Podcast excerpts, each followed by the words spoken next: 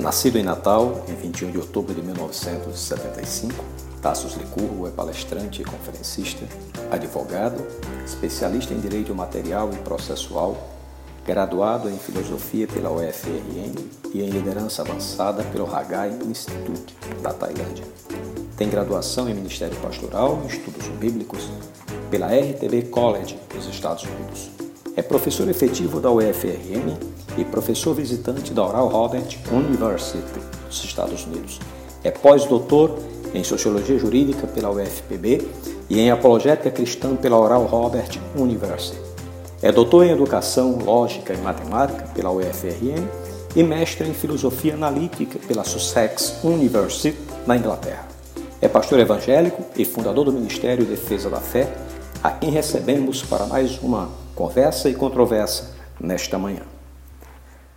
Muito bom dia. Estamos mais uma vez com o nosso bloco de entrevistas do programa Sua Vida, Nossa Missão.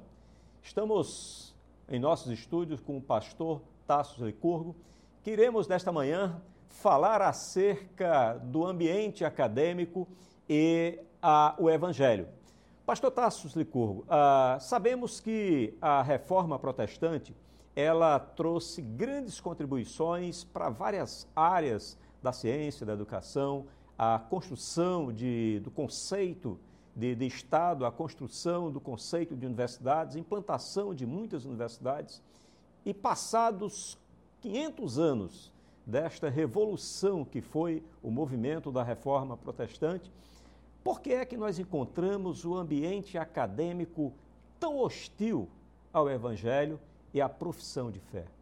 Primeiramente, primeiramente, gostaria de agradecer o convite de estar aqui mais uma vez, sempre uma satisfação, uma honra muito grande. No que diz respeito à hostilidade que a defesa do cristianismo encontra nas universidades, isso não ocorre em todos os lugares do mundo. Isso é muito mais específico em lugares em que nós temos uma ideia errada do que é o cristianismo. É interessante que quando eu vou para as universidades para falar do cristianismo, algumas críticas que recebo é que a universidade é um espaço laico.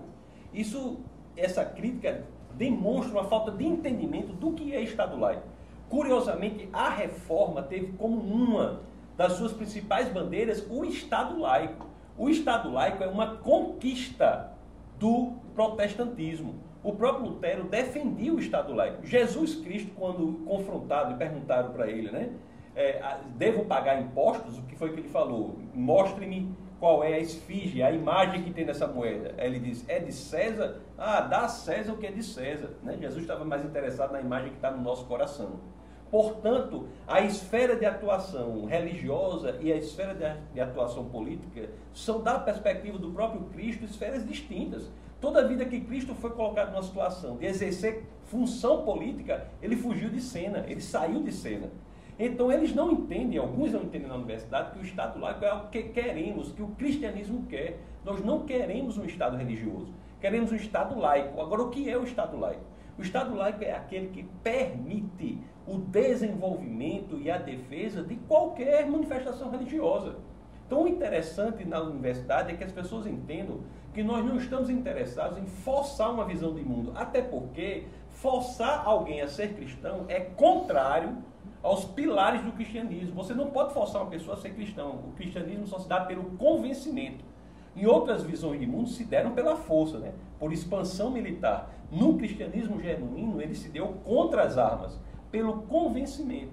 Então existe esse aspecto de, de ostensividade, de hostilidade na universidade quando tentamos defender o cristianismo, mas isso pode ser superado quando nós dizemos e explicamos que o que queremos ali é apenas mostrar uma visão de mundo e falar sobre as evidências que temos para essa visão de mundo. Porque o cristianismo ele se dá com evidências. A primeira carta de Pedro, capítulo 3, verso 15, diz que devemos estar preparados para apresentar as razões da nossa fé. A fé cega, a fé burra, a fé irracional não é uma fé do tipo cristã. E quando tentamos dizer isso demonstrar dessa forma na universidade é que conseguimos abrir espaços para, de maneira respeitosa, cordial, educada, expor a visão do mundo do cristianismo com as evidências que há para ela. É, você é professor universitário e uma das características, inclusive, você é muito entusiasta na defesa da fé. Ah, que, vamos dizer, dica você daria para os nossos telespectadores que estão adentrando na universidade, que estão convivendo no ambiente universitário, acadêmico, e encontra uma dificuldade muito grande até dele ser aceito como cristão, mesmo que ele seja um cristão mudo. Se ele decidir falar acerca desse, dessa visão de mundo a partir da cosmovisão do Evangelho, que dica você daria para esses jovens? É, a dica, a dica que eu dou é que está na escritura que eu falei, 1 de Pedro 3,15. Primeiro ela diz assim, santifique o Senhor em seu coração. Então você tem que ter uma vida devocional com Deus. Você deve ter uma, uma vida que verdadeiramente se confunde com a de Cristo. Você deve ser cristão genuinamente. E depois daí, as Escrituras dizem: esteja sempre preparado para apresentar as razões da esperança que há em você, as razões da sua fé. Você deve se preparar. Você deve saber que há argumentos para o cristianismo.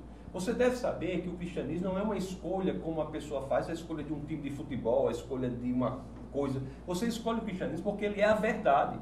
Jesus, em, em, João capítulo 14, verso 6, ele diz: Eu sou a verdade. Será que Jesus queria dizer realmente o que ele disse? Creio que sim. Se ele queria dizer o que ele disse, ele está dizendo que ele não apenas é o mensageiro, ele é a própria mensagem. Ele é a verdade. E, portanto, o estudante que entra na universidade não precisa ter medo do conhecimento, não precisa ter medo da ciência. A mensagem não pense, apenas creia, é uma mensagem que não funciona hoje. A mensagem hoje que funciona para o estudante é pense, investigue, vá fundo, porque você chegará à conclusão a que a sua crença já chegou.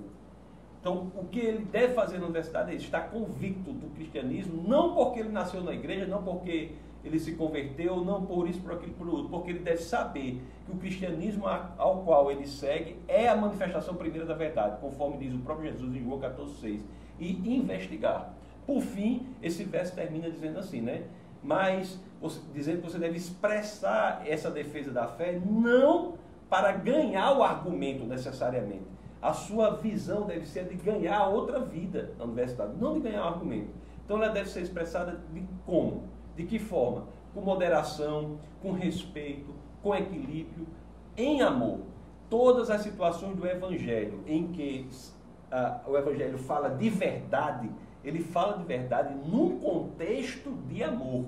A expressão da verdade em amor, sabendo que a verdade é inegociável mas você deve ter, por fim, a utilização dos argumentos verdadeiros, não para ganhar um argumento e afastar a pessoa de você, mas sim para ganhar a pessoa para o evangelho, porque é somente assim que ele, que a pessoa encontrará a alegria e os regozijos eternos que só estão na eternidade com o Pai. É, no, na, na, primeira resposta sua, Pastor Tasso, você falou que em, não é em todo o ambiente acadêmico que há essa hostilidade, essa acidez contra a fé, contra a manifestação é, do Evangelho. Como é que se explicaria então, e possivelmente isso você esteja se referindo a países que têm um número de cristãos muito menor do que o Brasil? Então, ao que se atribuiria uh, o fato do Brasil ter uma população majoritariamente cristã e ainda ser tão presente essa, essa versão, essa aversão, essa hostilidade no ambiente acadêmico brasileiro? Falta de conhecimento dos cristãos, falta de estruturação de muitas igrejas em ensinarem o porquê da fé. Uma cultura que é colocada em algumas igrejas que você deve crer sem pensar. Uma criança chega e faz uma pergunta e, e, que é meio difícil, em vez dessa pergunta ser levada a sério e tentarmos achar a resposta verdadeira para ela, essa, essa criança é desencorajada a perguntar. Precisamos de mais abacuques que começam o livro questionando Deus, colocando Deus, dizendo, Senhor, como pode o mundo ser assim? Como, é, como se justifica tudo isso? E no final do livro, o livro termina com os louvores mais bonitos ao Senhor. Então é falta de estruturação no país de um modelo de educação cristã bíblica, que é um modelo de ensinar o porquê da fé. Então nós criamos pessoas que são treinadas a defender algo sem ter argumentos. Quando elas vão para a universidade, elas são colocadas diante de vários e vários argumentos contrários e se sentem incapazes, impotentes, ininteligentes, sem capacidade de expor a verdade que elas aprenderam que era verdade, mas não estão convencidas de que é verdade. Então é isso, as igrejas têm de mudar, têm de saber que temos que ensinar os jovens principalmente. De cada quatro jovens cristãos, três abandonam o cristianismo quando entram na universidade.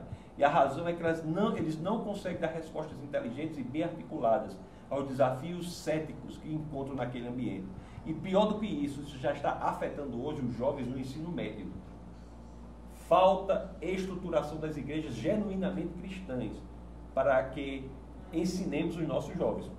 Programas como esse, por exemplo, que dão a oportunidade de falar sobre esses assuntos, é um incentivo, é um, é um, é um esforço no sentido de melhorar essa estatística. Precisamos de mais igrejas fazendo isso, mais pessoas fazendo isso.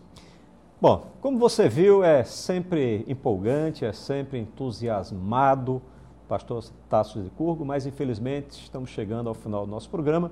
Querendo agradecer pela sua audiência e convidá-lo a estar conosco no próximo sábado, às 7h30 da manhã. Que Deus abençoe a sua vida, em nome de Jesus.